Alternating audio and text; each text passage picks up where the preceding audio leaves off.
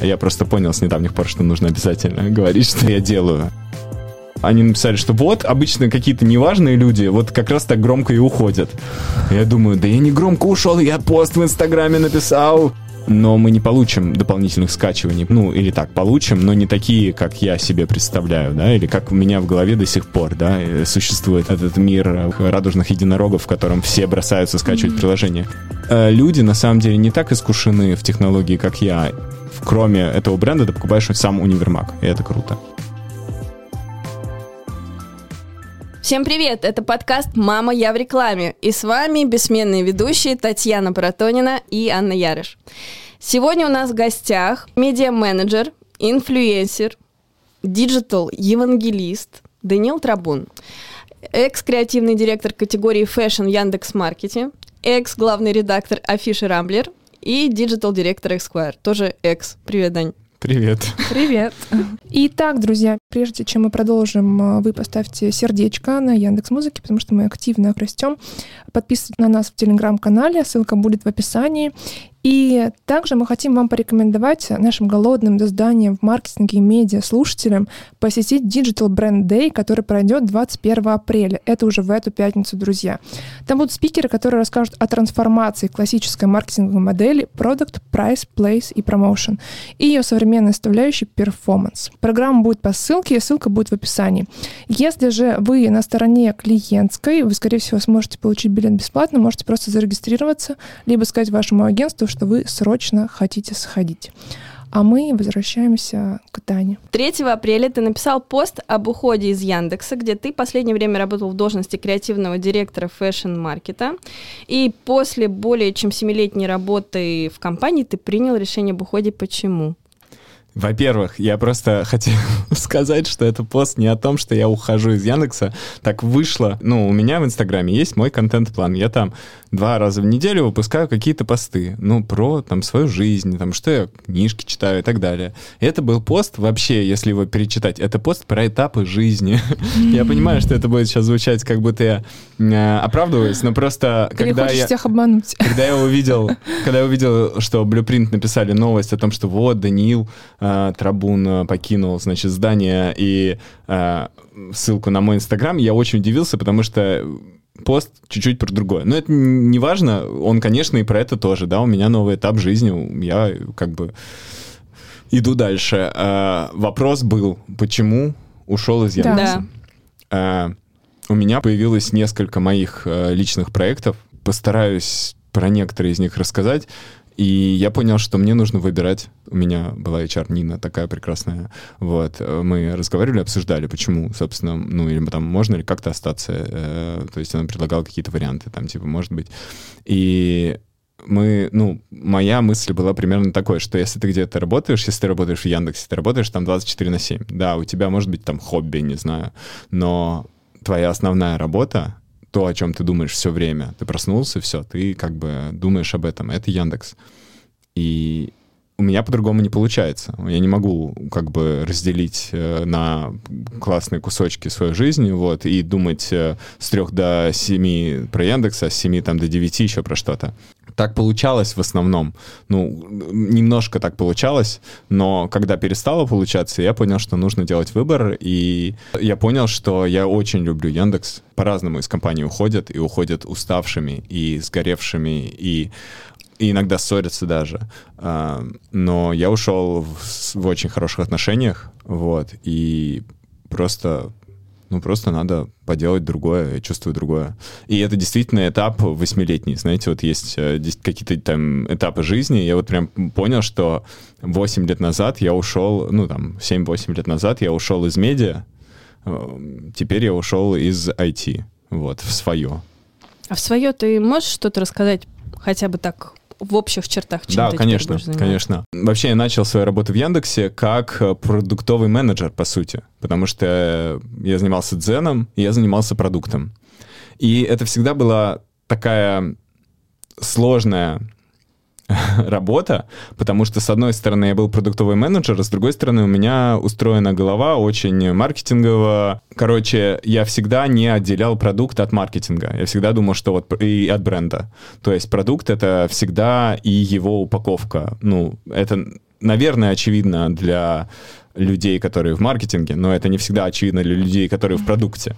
Вот. И мне очень повезло с командой в Дзене в, тогда, когда я туда пришел, что они почувствовали, что это важно тоже. И, или они почувствовали, что им интересно со мной э, разгонять, э, при, придумывать продукт э, с такой точки зрения. Э, в Дзене всегда был важен дизайн, например. Э, это не всегда важно в IT-продуктах, если честно. Mm-hmm. Вот. Э, ну и в общем, как бы очевидно, что если ты задумываешься о том, работает ли у тебя какая-то фича или красиво ли скруглены кнопки, то, наверное, ты выберешь фичу, а не кнопки, но это на самом деле ложная дилемма, потому что по факту э, у тебя должен быть цельный, интегрально как бы составленный продукт. Ты не можешь забить на что-то. Вначале, конечно, тебе придется на что-то забивать и так далее, но в любом случае тебе нужно придумать продукт. Вот для чего он нужен людям, какое от него ощущение и все такое прочее. И я э, залетел в цифровые, в digital, э, в IT как такой продуктовый менеджер с маркетинг-уклоном, с э, уклоном вот в это, да. И последние полтора года я ушел из продукта и стал гораздо больше про маркетинг. Я был креативным директором категории fashion в Яндекс.Маркете. Это означало, что, ну, так как у нас сложный продукт, э, в котором, там, не знаю, для того, чтобы что-то обновить действительно и, и изменить, э, нужно потратить время но я понимал, что ты не можешь просто делать спецпроект, э, который никак не повлияет на продукт. Просто, знаете, страничку, на которой мы что-то напишем. Ты всегда должен что-то привносить в продукт. Он должен как-то изменяться с, с, со спецпроектом. Я, конечно, понимаю, что это совсем не всегда, и есть рядовые какие-то истории, но если ты делаешь что-то большое, ты его делаешь таким, что оно непосредственно влияет на продукт. Вот. И а, я вот с этой стороны а, последние полтора года работал. Это было интересно. И куда я сейчас иду и куда я сейчас пошел? Я пошел, по сути, в entertainment, в развлечения, в развлекательной индустрии. Короче, это, по сути, телешоу, вот, э, с digital ом, ну, с большим количеством цифровых штук и того, что я могу привнести. Вот. А телешоу, то есть ты себя позиционируешь именно как пере, не знаю, переупаковываешь себя в роли условно продюсера и приходишь и делаешь эти телешоу в digital е и кому-то помогаешь их делать? Или как это должно читаться тем, кто это Или слышал? это медиа? Я э, позиционирую себя как шоураннера, и, по сути, это значит автор идеи и сценарист, я думаю, вот так mm-hmm. вот. И я, ну, или там, типа, это можно назвать креативным продюсером, но, по сути, э, что я делаю? Я просто понял с недавних пор, что нужно обязательно говорить, что я делаю, а то мало ли не будет понятно. А, я придумываю идею, прихожу, продаю эту идею, а, а после этого еще пишу к ней сценарий, делаю бриф всем участникам проекта, которые там, условно, дизайнерам, там еще кому-то, еще кому-то. Вот, это моя задача, мне супер интересно это делать. Это может быть и телек, это может быть и YouTube, и что угодно. Может быть, видеоигра. Ну вот, например, Ламода только что выпустил фильм про моду, да? Ты, да. может быть, видел. А, я просто хочу, чтобы слушатели прям совсем поняли, да. чем ты будешь заниматься. То есть, условно, ты мог быть шоураннером вот такого шоу, ну, не такого сериала, да, и, не знаю, к тебе могли бы обращаться бренды, допустим, и сказать тебе, Даня, там, мы, не знаю, Wildberries, хотим, короче, догнать ламоду срочно. И вот ты приходишь, говоришь, у меня такая идея, давайте запишем так, бла-бла. Да, все так и есть, и ко мне э, уже обращ, обращаются бренды, у меня есть несколько проектов с брендами, и типа мой личный. О, прикольно. Вот. И твой личный именно проект шоу, который да, ты да, будешь да, делать. Да, да, да, да. Хорошо. А вот, э, ладно, еще немножко про телеканалы все же. Да, да, да, конечно. А насколько ты считаешь это, не знаю, умирающее или не умирающее? То есть тебе не зашкварно идти, например, из э, digital а в телек, потому что как будто бы там меньше молодой аудитории и все такое, или ты все-таки готов туда идти, потому что там есть деньги, все устоялось и так далее? Я придумал такую классную идею, что мне все равно куда идти. После Яндекса? Нет, ну просто ну, просто такое возникает редко. Это на самом деле хороший вопрос про зашкварно, не зашкварно. А, я думаю, что есть телеканалы, которые сильные и мощные, развлекательные. Свеженькие, которые... типа ТНТ, Пятница, такое, да, условно? Да, а с этими каналами они в целом перепридумывают себя в digital е в то же время.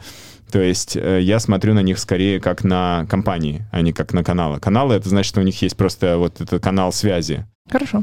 Ты упомянул историю по поводу того, что тебе важно сейчас подробно рассказать, чем ты занимаешься, вот, чтобы все понимали. А, и мы знаем даже, откуда возникло, возник такой комментарий, потому что после того, как э, случился официальный релиз а я не знаю, случился ли он. Ну, короче говоря, после Пресс-релиз того... Да. в Яндексе? Ну, конечно, Был, он да? вышел, да. Вот. Э, один из э, известных каналов «Антиглянец» написал, в общем, пост э, про тебя и про то, как они видят твою роль, а точнее вообще, они, что они ее не увидели. Расскажи, как вообще индустрия отреагировала на твой уход и, в частности, на «Антиглянец», как ты вообще, не знаю, жил с этой информацией?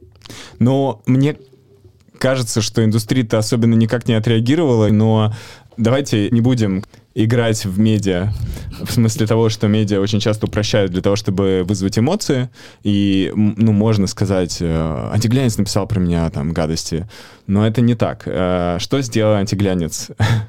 Так, э, такой небольшой дисклеймер мы рассматриваем это исключительно для того, чтобы просто обсудить медиа, а не потому, что у меня какой-то зуб на, на антиглянец, но тем не менее. Антиглянец э, репостнули на самом деле ребят, которых я совершенно не знаю, Media Wars они называются, или Media Войны.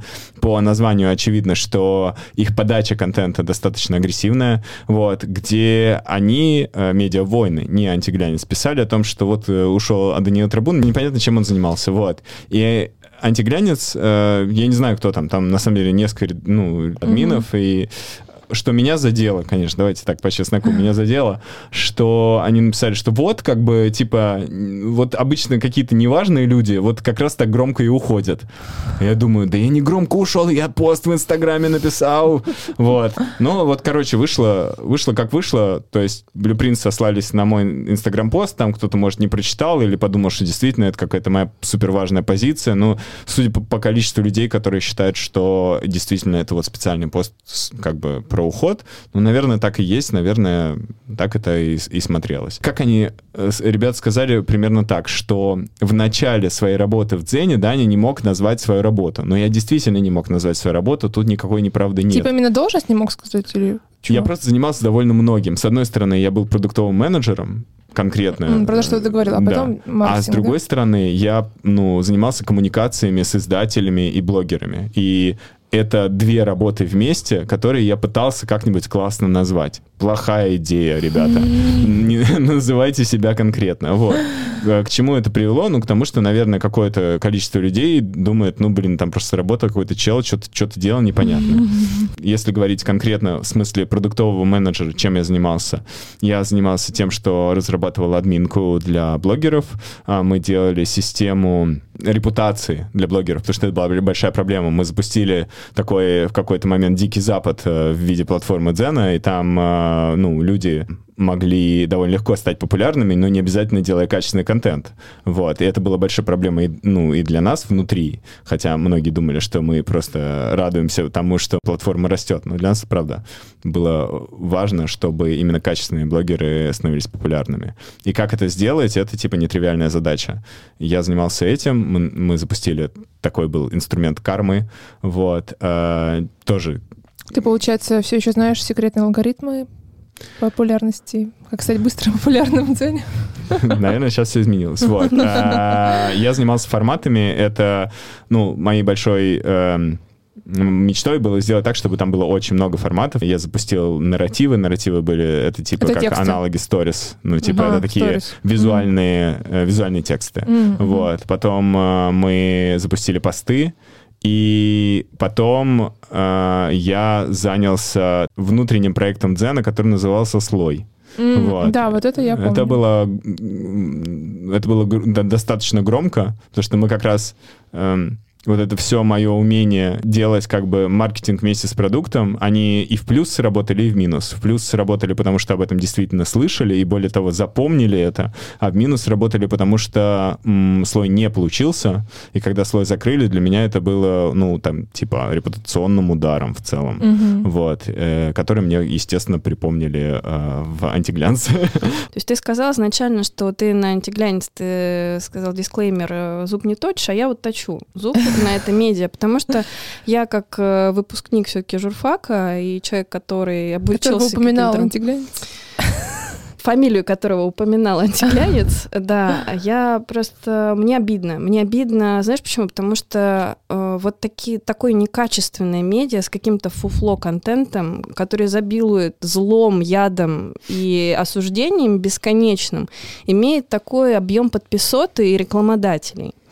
И мне с тобой, как с медиа-менеджером, было бы очень интересно обсудить вообще феномен а, таких медиа, и всегда ли нужно быть а, агрессивным а, и а, ядовитым для того, чтобы достичь успеха?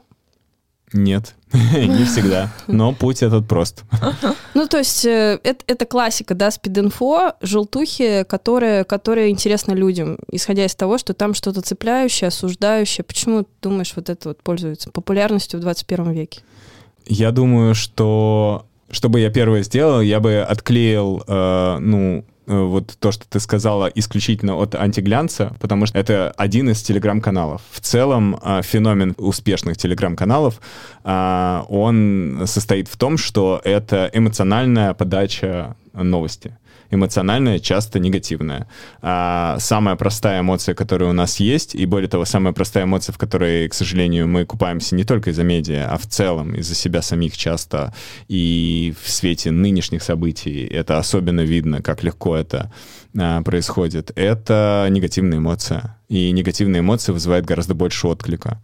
И есть медиа и блогеры, которые свой контент а, фокусируют на негативе и при этом они мне все равно интересны. И, ну, я сейчас не оправдываю телеграм-каналы, мне э, кажется, что будущее не за этим. Я большой фанат каких-то альтернативных решений. И э, я скорее себя стараюсь ограждать от э, такой негативной информации или стараюсь копать, потому что любой заголовок, который э, очень эмоциональный, это заголовок, который упростили, а если упростили, то, скорее всего, сделали ошибку. Давай вот. разберем на примере каком-нибудь. Mm. Ну, мои два любимых примера последнего времени — это э, Далай-Лама попросил пососать свой язык мальчику, а, и второй э, пример — это в Италии запретили чат GPT и в одном случае, в первом. Скажу так, если ты делаешь какую-то глобальную историю, Далай-Лама глобальный человек, очевидно, что а, ты не можешь, а, ты все равно должен держать в голове, что твои традиции или какие-то устои, которые есть в Тибете, могут быть непонятны людям снаружи. Так что доля ответственности или ответственность лежит на нем, да, как на селебрити, который вещает на огромную аудиторию. Но а, история такая. В новостях вдруг резко появляется очень короткое видео, где а, Далай-Лама высовывает язык, а мальчик или целует язык, или еще что-то. Но выглядит это, честно говоря, довольно ужасно. Вот. Также, это выглядит так же, как я сейчас это рассказал, так же, как вы это сейчас слышите. А дальше ты видишь только это. И все, что тебе кажется в этот момент, что Далай-Лама гребаный извращенец. Вот. Собственно, и новость заключается в том, что он сказал это мальчику. И выясняется, что, во-первых, э, фраза, которую он сказал, он не смог ее правильно сформулировать, но, тем не менее, э, в Тибете бабушки и дедушки так говорят маленьким детям. И это их способ подразнить детей. Дети от них э, начинают уворачиваться от этого языка, который высовывают старики. Вот. И это такая традиция в Тибете. Вот. А она не сексуализирует сексуализировано. И это я сексуализирую, э, ну, то, что я вижу на видео.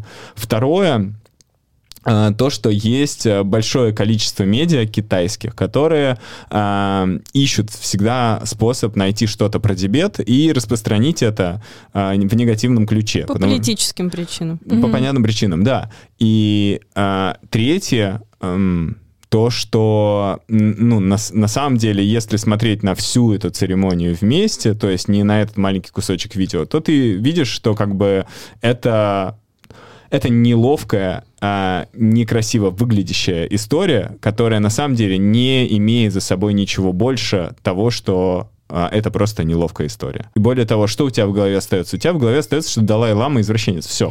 Больше как бы ты разбираться не будешь. У тебя есть э, семья, дети, свои э, новости, э, тебе надо купить корм для кошки, не знаю, все что угодно. Или вот, например, другая новость. Чат GPT запретили в Италии и ты думаешь, о боже, искусственный интеллект запретили в Италии. И дальше ты можешь начинать э, раздумывать над этим, но по сути точка, из которой ты думаешь, она не совсем корректная, потому что чат GPT запретили в Италии не потому, что это искусственный интеллект, а потому что есть европейские законы, которые э, требуют определенных галочек, э, которые в сервисе чат GPT нет возможности сейчас поставить. Галочки там о о том, что я, не знаю, принимаю пользовательское соглашение, или мне уже 18 лет. Все остальное дополнительно в этом документе, да, в оригинальном тексте, это скорее дополнение. Ну, у тебя же всегда есть, вот у тебя есть фактическая часть, и у тебя есть водичка для красоты. Вот водичка для красоты — это уже про то, что мы боимся искусственного интеллекта. А вот, ну, настоящие факты, как бы, почему это запрещено,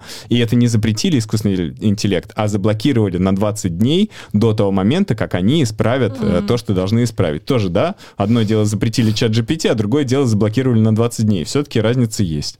Вот. Интересно это тоже на личном примере рассмотреть. Вот я тоже Татьяна делилась, что когда э, с тобой случается какая-то фигня, и об этом пишут СМИ массово, то сразу набегает большое количество неравнодушных людей, сочувствующих, которые пишут э, даже слова поддержки, вопросы дополнительные задают. А когда ты запускаешь подкаст и хочешь поделиться всем, ребят, блин, смотрите, какой классный продукт я сделала, можете поставить лайк, то в этот момент тебе ну, не приходит никто и не говорит, слушай, как классно то, то что ты делаешь.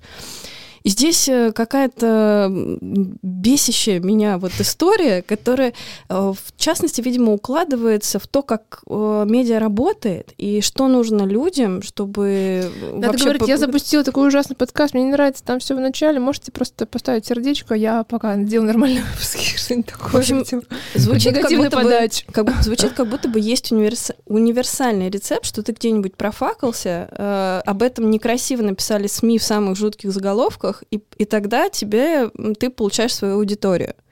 А когда ты дел, делаешь что-то крутое, как будто всем все равно, что ты это делаешь. Ну, это не совсем так. Я помню, что когда я только начинал э, работу в журналистике, э, я в какой-то момент оказался в желтом издании вот, где главный редактор, знаете, вот такой стереотипный э, персонаж, э, я его мало знаю, вот, э, рассказывал мне правила э, создания желтой статьи.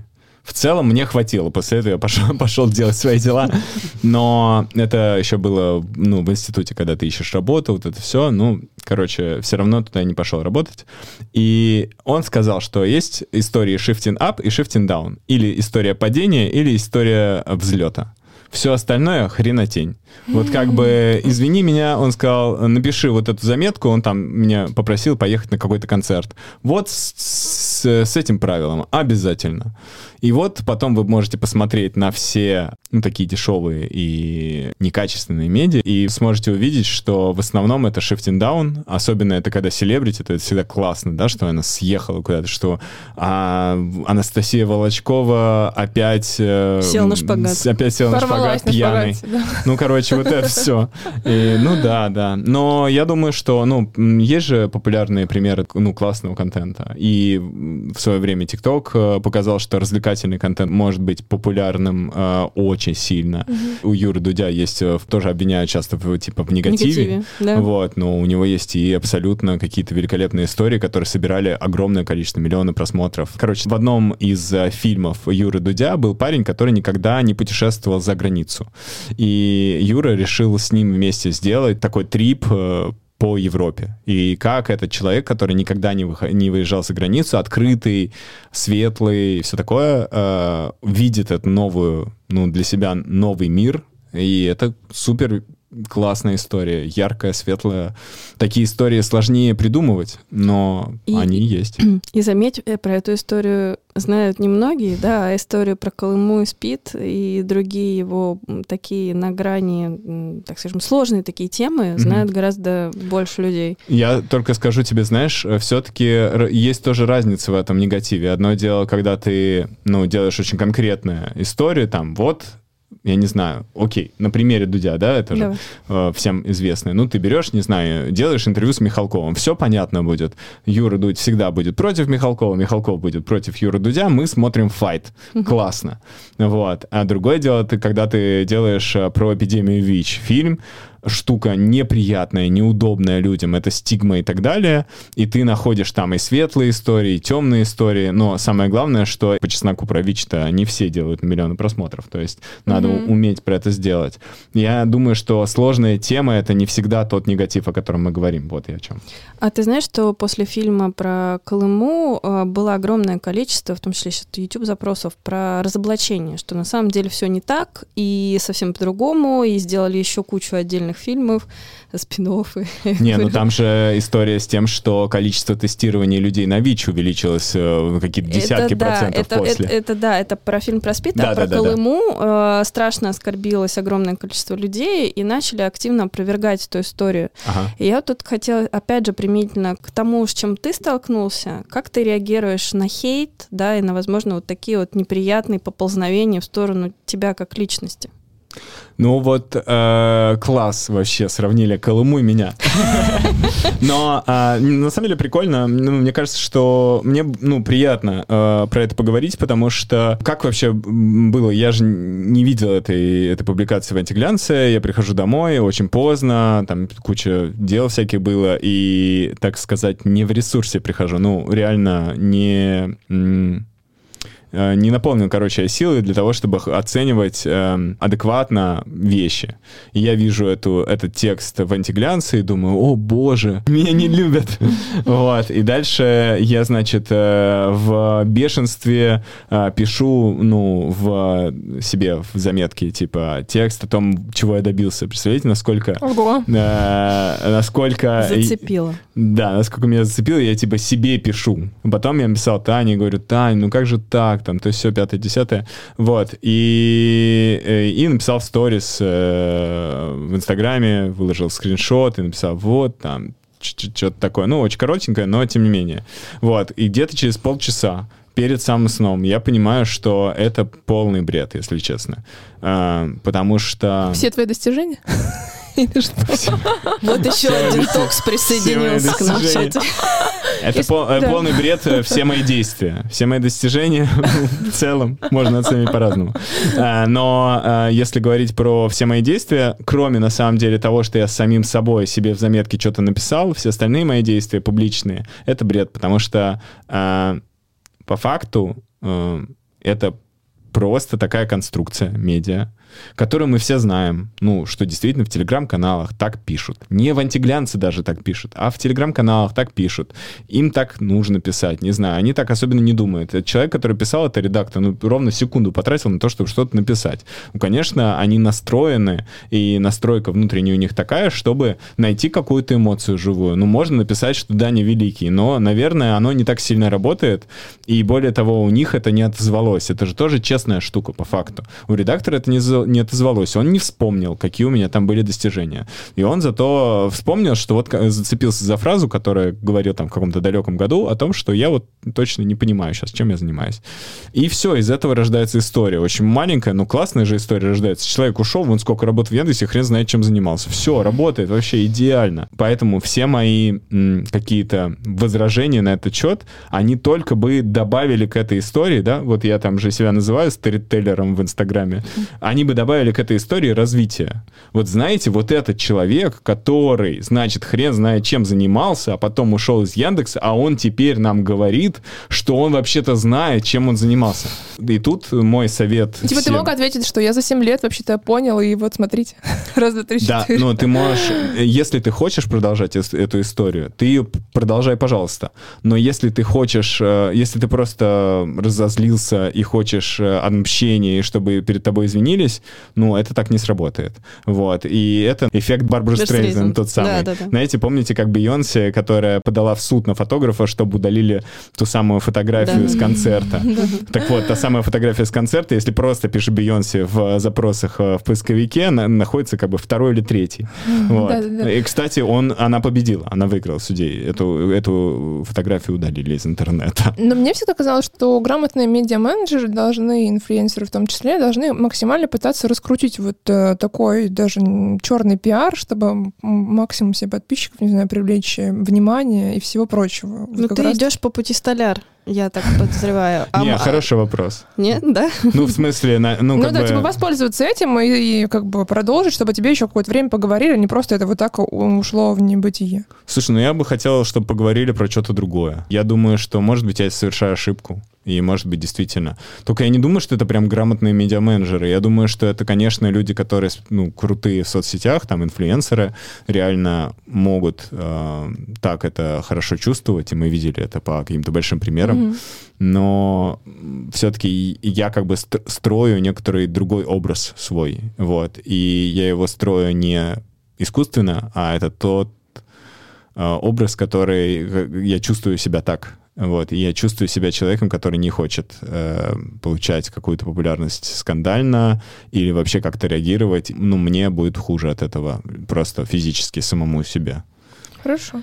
Э, к моменту о том, как ты хочешь себя позиционировать. Э, про тебя есть статья э, в Википедии. Скажи, кто ее написал?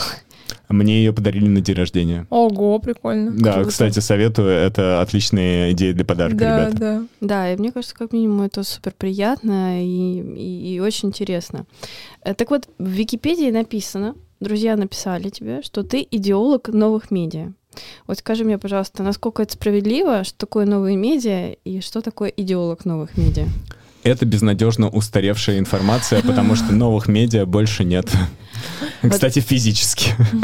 Короче, очень давным-давно был такой э, издательский дом Look at Media, э, в котором был сайт Look at Me, где поработал сначала выпускающим редактором, потом главным редактором, и был э, сайт The Village, где на запуске я работал выпускающим редактором, и супер большая гордость у меня, если честно. Ну, типа, это правда важное, классное городское издание. Вот. И там было мужское издание «Фурфур». А, может быть, я чуть меньше горжусь им, тем, что я работал э, в нем, но тем не менее. Вот. И довольно ну, много вещей, связанных с новыми медиа, я поделал. И в том числе и со старыми медиа. Вот. А, конечно, громкое слово «идеолог», э, ну, не знаю, что значит просто приятные. Вот, но, типа, наверное, это значит, что я много поработал в свое время в новых медиа. Тогда э, просто был такой термин «новые медиа». Это, типа, в, как на контрасте со старыми медиа. То есть, вот, например, была... Какая-нибудь «Медуза», например. Не печать, я так понимаю, что да. речь о носителе, скорее. Не только, нет, нет. нет. Афиша, например, уже имела свой сайт, ну, это было прям давным-давно, а еще до Афиши Дейли. А, и она, ну, в то время довольно сильно проигрывала, например, Вилледжу, как mm-hmm. городскому изданию, именно по какой-то свежести, конечно. Вот. Но я думаю, что есть другие идеологи новых медиа, на которых я смотрел э, в то же время, когда мы делали более свежие ребята. Не знаю, был сайт ВОЗ, если вы помните такой. Mm-hmm. Да, вот. да. Он, ну, типа, это было новейшее медиа, на мой взгляд, и было круто. То есть yeah. речь о редакционной политике и, наверное, архитектуре издания или про что? Я думаю, что э, редакционная политика, форматы, Uh-huh. Вот, э, подход к созданию контента. Ты можешь просто писать длинные статьи, а можешь, э, не знаю, в свое время, не представляете, это было шоком, но тем не менее можешь сделать тест на тему «Вау». А почему тогда говоришь, что новых медиа уже быть не может? Может быть, переосмысливание формата, вот как раз то, о чем мы говорили, да, новые принципы донесения контента, использование, не знаю, новых технологий и нейросетей тех же. Не является ли это новыми медиа? Просто новые медиа, на мой взгляд, ну, уже устаревший термин. Ну, в смысле того, что, ну, уже не, не нужно называть все это новыми медиа, потому что есть просто медиа. Вот как-то так. А digital-директор в Esquire ты был, когда там уже был Минаев? Нет, я был до Минаева, а, у, когда там был Садреев, и э, такой переходный период был, mm-hmm. потому что Садреев в какой-то момент ушел. И ты там был digital-директором, то есть это уже как будто бы трансформация твоя да. некая роль из медиа-менеджера в что-то менее привычное для тебя, да? Ну да, по сути, моя задача в Esquire была перезапустить сайт, и я тоже думал об этом не только с точки зрения контент-плана, а с точки зрения того, как человек будет использовать сайт. То есть ну, наша такая сверхидея была такой, что у тебя там есть бесконечный скролл. Из одной статьи ты попадаешь в другую, в третью, в четвертую, в пятую. На самом деле тогда очень немногие медиа э, были так устроены. И это было довольно круто, потому что э, не только технически это было обусловлено, но мы еще придумали, что каждый, каждая статья, по сути, это сериал. Есть горизонтальные сериалы, есть вертикальные сериалы. Вот, например, ну, знаете, есть там сериалы с общим сюжетом, условно. Uh-huh. Например, Men, Безумцы или Breaking Bad. Наверное, Breaking Bad больше знают сегодня. Вот. А, или есть а, ситкомы, у которых каждая серия — это отдельный сюжет. Uh-huh. И, по сути, статьи, ну, в целом, любые материалы можно разделить на такие вот, где а, в одной рубрике просто материалы на, как бы, с одной темой, но они абсолютно разные, или это какая-то большая история. А Esquire славился тогда, не знаю, как сейчас, но тогда славился и большими историями тоже, с продолжением и так далее. Вот. И практически весь архив Esquire можно было переформатировать в такую, а, в такой, в такой вид. Вот. И когда мы это сделали, это было очень круто, потому что мы увидели, насколько увеличилась глубина просмотра. Mm-hmm. Там, вот, как-то так. Ну, это Прикольно. очень круто, круто. И я, честно говоря, скучаю по Esquire, потому что я как раз была потребителем э, контента Esquire именно, видимо, в тот момент, потому что я хорошо помню вот эту вот идею, и еще тогда все восхищались. Я сейчас активно ей пользуюсь маркетинг, на самом деле, для того, чтобы тоже улучшить пользовательский опыт, да, вот этими принципами э, пользуются там контентный бренд медиа. Угу. И тут э, хотелось бы плавно перетечь из классических медиа в бренд медиа. Э, есть ощущение, что как будто бы практически каждый бренд сейчас пытается делать тот или иной контент, понимая, что только так он сможет укрепиться в головах э, потребителя. И тут интересна твоя экспертиза тоже. Так ли это? Стоит ли каждому из брендов идти в сторону контента, не обязательно там текстового, может быть, визуального? Или это не для всех история? Каждому бренду каким-то образом нужно появляться в информационном поле. Ты можешь появляться в информационном поле как авиасейлс, поиск дешевых авиабилетов. Вот. А, придумать, э, где ты там появляешься, с чем ты ассоциируешься, да, ты можешь ассоциироваться со свежими, классными, модными, молодыми комиками, стендап-комиками, не знаю, еще что-то такое. Вот. Или ты можешь э, в целом просто, мне кажется, не стоит подходить к этому как именно со создание там медиа, условно. Ты создаешь контент каким-то образом, ты можешь создавать его а, через инфлюенсеров, найти каких-то, не знаю, ну, вот, ну, есть же прекрасный этот человек, который а, трехмерный художник, который делал разных а, типа персонажей в коробках таких, знаете, типа там были а, что-то там жители моего подъезда. И там... А, да-да-да. Да, вот, э, короче, как это выглядело для тех, кто не знает слушателей. Представьте себе, а, ну, по сути, как коробку с игрушкой, знаете, вот такие там, которые с черепашками-ниндзя или Человеком-пауком в детском мире продается. Только вместо Человека-паука и черепашки-ниндзя там а, курьер Яндекс Еды. А, там а, женщина в халате или мужчина в халате, который выходит за этой едой. Еще что-то, еще что-то. И он, делая вот этих а, жителей подъезда, туда интегрировал, естественно, курьера а, Яндекс Еды. Mm-hmm. С одной стороны, это супер стрёмно, с другой стороны, это контент, ну, это прям чисто, это же контент, правильно? С третьей стороны, это э, ты ас- начинаешь ассоциировать люб, ну, как бы свою жизнь, да, ежедневный свой быт с Яндекс Едой и с тем, что а, мой подъезд состоит не только из соседей, а еще из обязательно курьер Яндекс Еды, что важно. Вот, потому что есть же еще конкуренты, ну, были. Я скорее говорю про регулярный некий контент, да, который выходит э, там от лица какого-нибудь бренда. Например, у нас не так давно в гостях э, была Семио «Все инструменты РУ», которая рассказывала о том, что у них была идея о том, что классно сделать YouTube-канал, где люди бы рассказывали, эксперты бы рассказывали, как чего делать своими руками, и постепенно они набрали какие-то бешеные обороты, и, по сути, они сами стали инфлюенсерами. Вот э, если никогда ли ты не думал о том, что у кого-то заведомо есть такой потенциал, да, а у кого-то его нет, и туда даже идти примерно не стоит, вот в регулярный контент, в том, чтобы делать редакцию контентную? Если говорить про регулярный развлекательный контент, то я не знаю, у кого нет потенциала. Я думаю, что примерно любая компания любой бренд может э, придумать очень популярный такого рода, например, YouTube-канал или TikTok. А ты знаешь хорошие примеры, вот, э, может быть... э, Никита э, с теплонагревателями А, да, или да, как-то да, так. да, да. Ну вот помнишь такого? Нет, не знаешь? Э, Короче, Написали даже про это в телеграм-канале такой темненький парень, который рассказывал про... которая невероятно харизматично Да. рассказывает про э, бытовую технику. Вот, вы знаете, вот есть эти сушилки э, для, ну, в ванных комнатах, Мгм, да-да-да. которые на стены приделываются.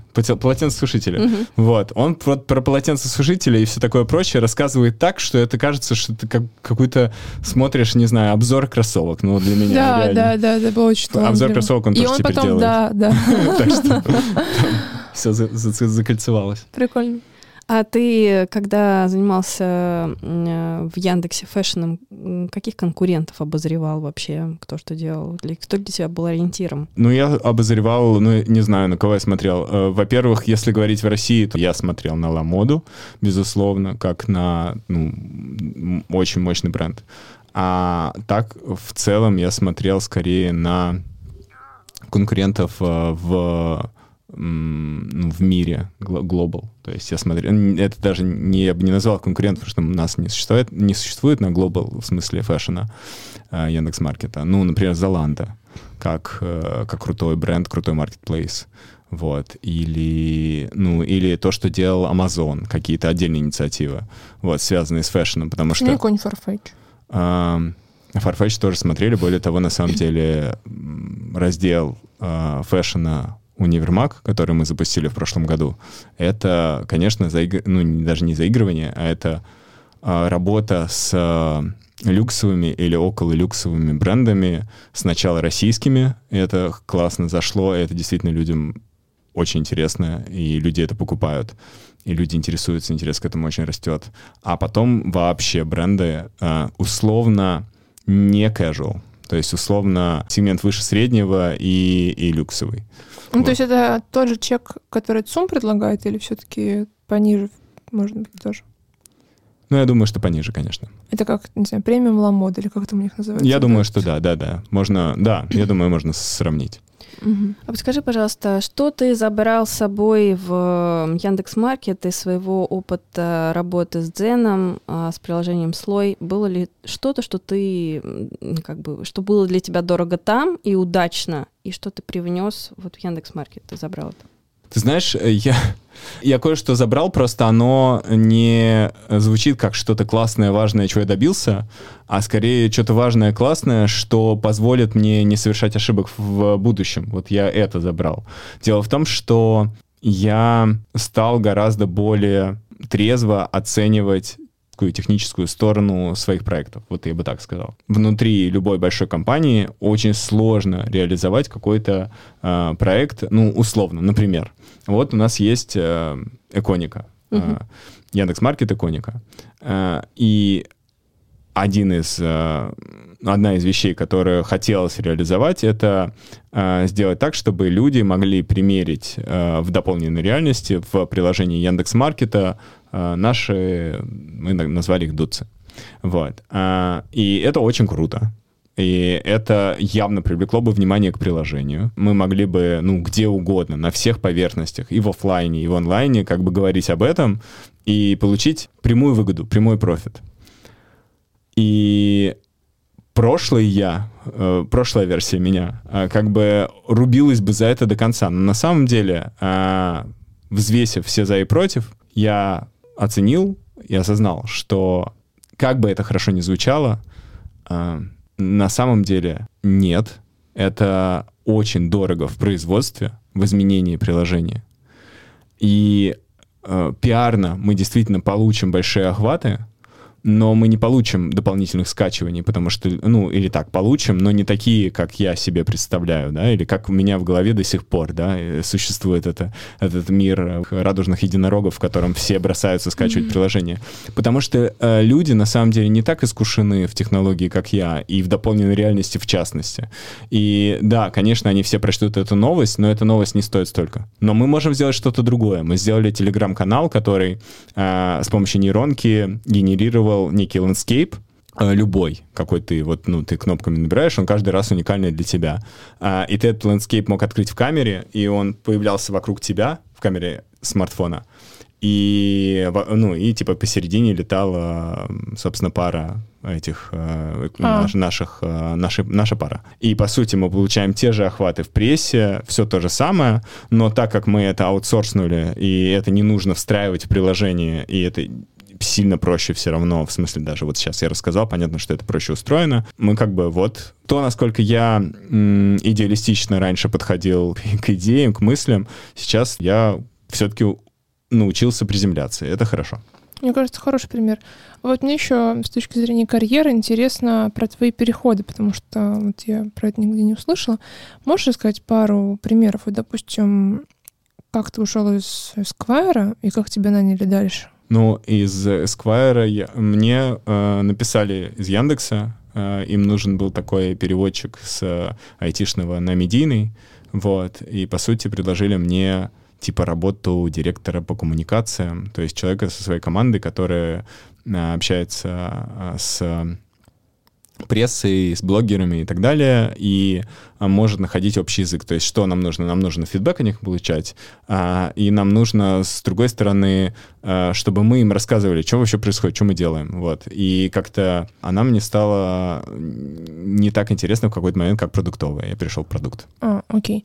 И там был достаточно легкий переход, так понимаю, в продукт, да? Не было там тысячи внутри, внутри был легкий, спонтанный переход, да. А вот переход из э, директора Esquire в Яндекс был а, ну, класси- классический Яндекс, а, в смысле того, что я не знаю, сколько раз я ходил на собеседование, мне кажется, раз восемь. Но это каждый раз было супер интересное собеседование. Это был э, разговор с руководителем Дзена Вити Ламбертом и Э, ну, я не знаю, как руководитель и руководителем Дзена, еще одним, э, не знаю, кто из них важнее, но они для меня оба были большие менторы, э, Мити Ивановым, вот такой легендарная личность в Яндексе, вот, и я каждый раз просто приходил, я просто понял, что я хочу туда, потому что я приходил разговаривать с, ну, с очень умными людьми. Но тебя не измотали, да, вот эти восемь собеседований, что ты уже готов был отказаться и что-нибудь еще?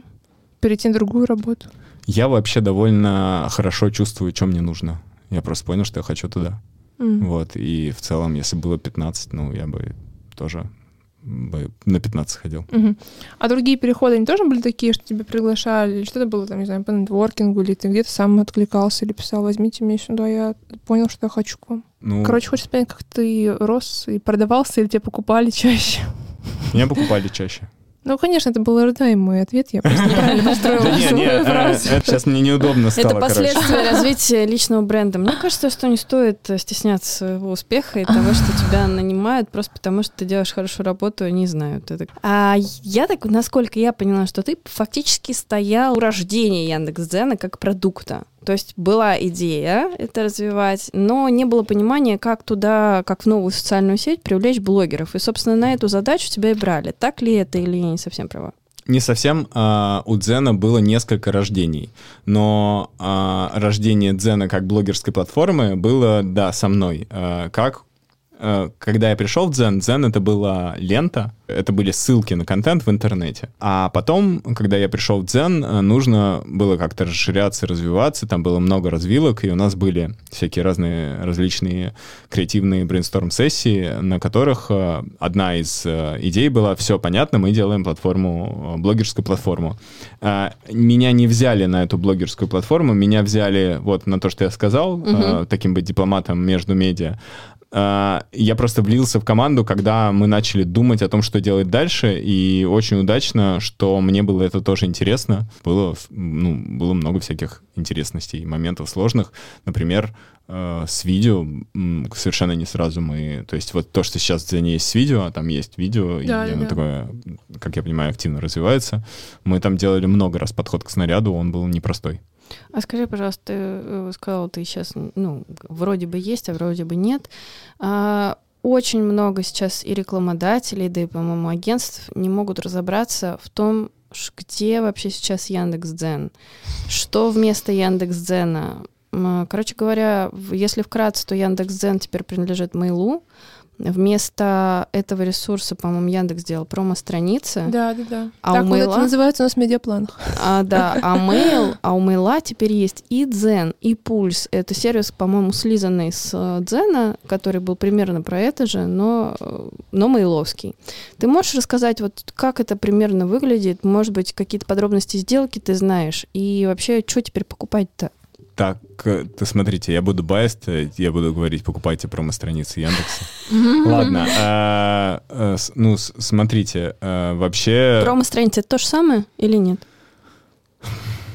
Ну, да а нет, можете хоть нет. объяснить, что такое промо-страница? Это возможность делать рекламный контент на ну, серверах Яндекса. Вот Да, ну, в в общем, целом. какая-то статья, которая будет всем Advertorial. показываться как э, Ну, Да. да, да, да. просто полезная статья. так. Да, Мгм. да, да. Mail Пятерочка рассказывал свой кейс недавно на конференции Яндекса, как раз где они рассказывали про промо-страницы. Еще думаю, почему они про это рассказывали? Это же теперь mail. Нет, промо-страница это. Яндекс, А, а Дзен, Яндекс Дзен это Mail и Пульс тоже Mail. И теперь все не понимают. То есть у нас, например, в медиапланах где-то стоит Mail Пульс на перспективу, но при этом никто не понимает, что будет между пульсом и дзеном. Про пульс я не знаю, если честно. Для меня это инструмент, э, ну, для меня как для пользователя именно, не как для маркетолога и как ну, в смысле, и не как для креативного директора X. Вот. А, Пульса не существует, если честно, не существовало. Ну, возможно, ну, я считаю, что, возможно, он есть как система рекомендаций, но лента рекомендаций есть много где в целом. Вот. Просто, если говорить про Дзен, все-таки он состоялся как продукт. У него был долгий, интересный, сложный путь, и даже сейчас, когда он перешел из э, Яндекса в Mail, все равно, ну, Дзен остается продуктом. С точки зрения вот рекламы, тоже как, наверное, маркетолог, я скажу, что работает она иногда лучше, чем дзен, поэтому-то и все волнуются, что же будет, а что же будет. Но суть потому, что Значит, я ошибся. Дзен... Нет, нет, нет, это интересный комментарий, что есть точка зрения маркетолога, а есть точка зрения тебя как продуктолога, как Ну э, да. медиа-менеджера, да, и что я с тобой здесь солидарна, что пульса как продукты нет, да его и не знают. Если Дзен у всех на слуху, то, Ну не- да. то про пульс знают люди, которые занимаются медиапланами. Да, да, да. Но как раз алгоритм, видимо, удачный настолько, что он приводит хороший трафик на сайт. То есть это чем, чем интересен этот феномен, да, что это статья, и обычно как бы ты, получая полную информацию о продукте, уже не сильно замотивирован идти на сайт. И фишка пульса как инструмента, что он дает при этом трафик на сайт. Ну, для меня это все равно, по сути, ну, рекламные материалы в интернете. Они могут быть, они могут лучше работать или хуже работать, но для меня это вот, э, ну, как бы, там, любая статья, баннер и так далее, они в целом едины. А по поводу универмага еще. Вот э, какие причины у тебя, например, есть к тому, что он должен стрельнуть?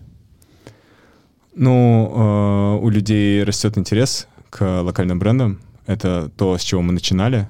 Вот. А растет e-commerce, в том числе в том сегменте, о котором мы говорим. Э, мы увидели игроков, которые ушли с рынка, и, собственно, освободилась ниша.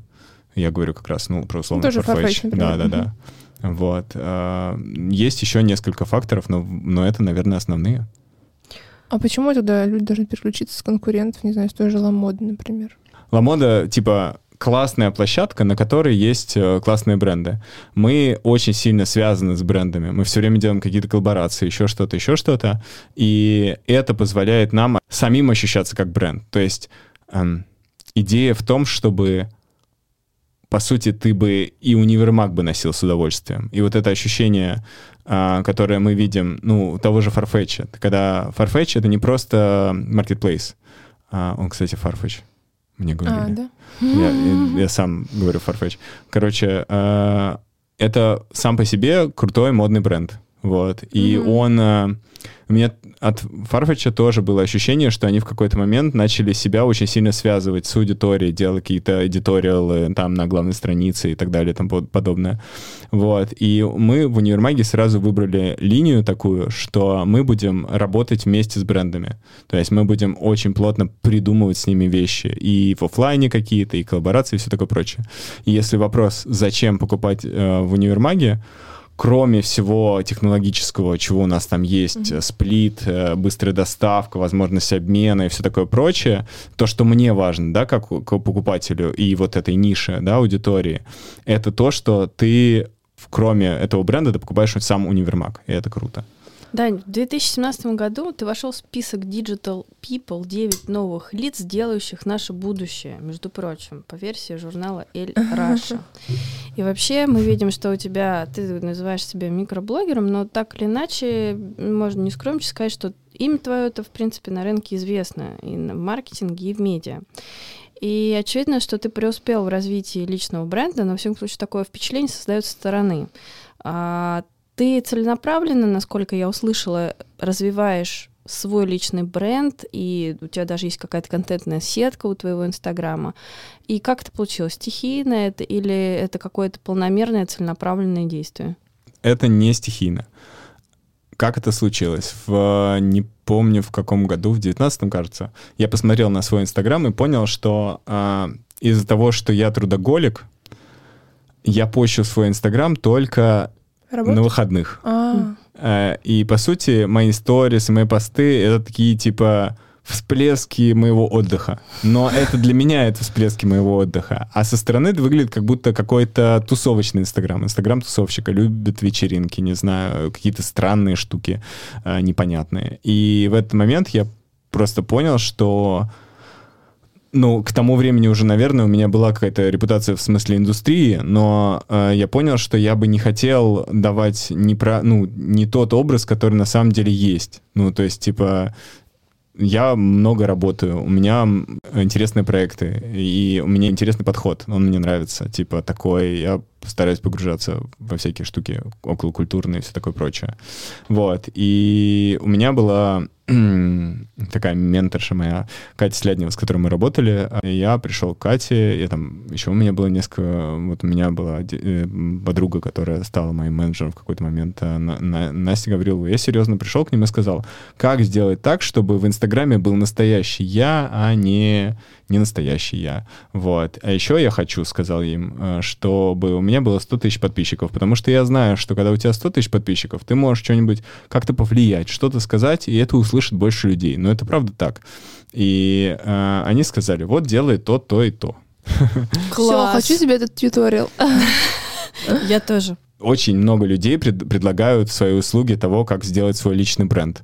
Но мне кажется, проблема не только в этих людях, среди которых сложно выбрать, ну, действительно, который как-то поможет, но еще и часто проблема, ну, во мне. Типа, я очень хорошо понимаю, что пока у меня не появилось этого понимания того, что мне нужно сделать и зачем. То есть зачем мне столько... Мне, кстати, пока нет 100 тысяч подписчиков. Пожалуйста, подписывайтесь на меня, вдруг получится после этого подкаста. Вот, видите, я выбираю не самые очевидные способы промоутирования себя. Но а, возвращаясь э, к тому, что я говорю, что я понял, что вот, ну, мне нужно, э, ну, как бы показывать себя таким, какой я действительно есть. Вот. И дальше уже это очень, ну, очень любопытная штука, ра- работающая, в том числе терапевтичная, если честно. Типа ты как бы, не знаю, там, у меня был... Ну, у меня было несколько моментов, когда мне помогали соцсети. Ну, в смысле, и помогали люди, и помогало это разобраться в себе, ты что-нибудь пишешь, и вот оно как бы становится легче, условно говоря. Только с дневником, типа, да? Ну, типа того, да. Интересно, что я думала, что всегда наоборот, что Инстаграм это про то, кем ты на самом деле не являешься, потому что ты со своими проблемами, А болями... Фрольченков, кстати, то же самое говорил. Она- Настоящий да, я? Да, надо вот про себя, как ты, как ты есть, иначе все остальное у тебя ничего не получится, если ты будешь там делать вид другого человека. Ну, люди, да, люди, конечно, подвязываются на героев, ну, то есть вот, э, типа, на, на твой ежедневный, на твою ежедневную рутину. И самое, одно из самых там главных правил, которые, может быть, уже устарели, не знаю, но несколько лет назад работали, это то, что ну, вот э, пости, там, не знаю, 10 сториз в день или там минимум 10 сториз в день просто о том, что ты делаешь. Я пришел на подкаст. Ой, прикольно. Они опоздали на 10 сторис. минут, но мне ок. Там, ну и так далее. Вот. И людям это интересно. Но ты можешь в этом еще всем что-то рассказывать такое, ну, важное. там, Содержательное. Содержательное, да. Интересно. А ты говорил, что для тебя это даже психотерапевтично. Мы вот с Татьяной обсуждали а, причины того, что у нас не складывается развитие личного бренда. И мы вот обсуждали, почему так может происходить. И придумали интересное себе оправдание в том, что есть ощущение, что как будто бы у людей, у которых есть э, какие-то специфические особенности в части отношений с самим собой, я сейчас говорю именно, возможно, даже несколько нездоровые отношения, может быть, я назову это комплексами, у тех как будто бы лучше получается развивать личный бренд, чем у людей, у которых э, как будто бы все неплохо с самим собой, со своим восприятием себя. Так, вот как ты думаешь, сейчас... это может быть правильная гипотеза или нет? Могу немножко докинуть. Типа Фроличенко все время говорил, что он нарцисс. И типа вот... У поэтому... него проблема с нарциссизмом, да, поэтому важно... Да, вот, да, э... так правильно. У меня есть примеры более, не знаю, здоровых людей, на мой взгляд, которые добились большего успеха в блогинге, чем я. Но я уверен, что есть какая-то взаимосвязь между тем, насколько ну, каких-то какие-то психотипы человека и э, тем, насколько он публичен. У кого-то есть э, предрасположенность к тому, чтобы выступать на сцене, э, даже просто типа блин, презентацию сделать и рассказать ее, да, и а для а кого-то прям болит это делать, он хорош в том, что он э, круто делает свои проекты, не показывая себя. Ну, нарцисс, но это вообще довольно негативная окраска этого слова, я слышал. Ну, это даже да. вошло в, не, в некоторых странах в диагноз. А, ну вот, да, значит, диагноз. Но я бы не стал диагностировать себя. Нарциссическое расстройство личности. Терапевт говорит, что у меня его нет. Фух, слава богу. Ой, мне кажется, это отличная нота для завершения. Да, спасибо тебе большое, было супер интересно и свежо, и как-то я прям почувствовала, что я как будто послушала сама какой-то модный подкаст. Спасибо. Спасибо.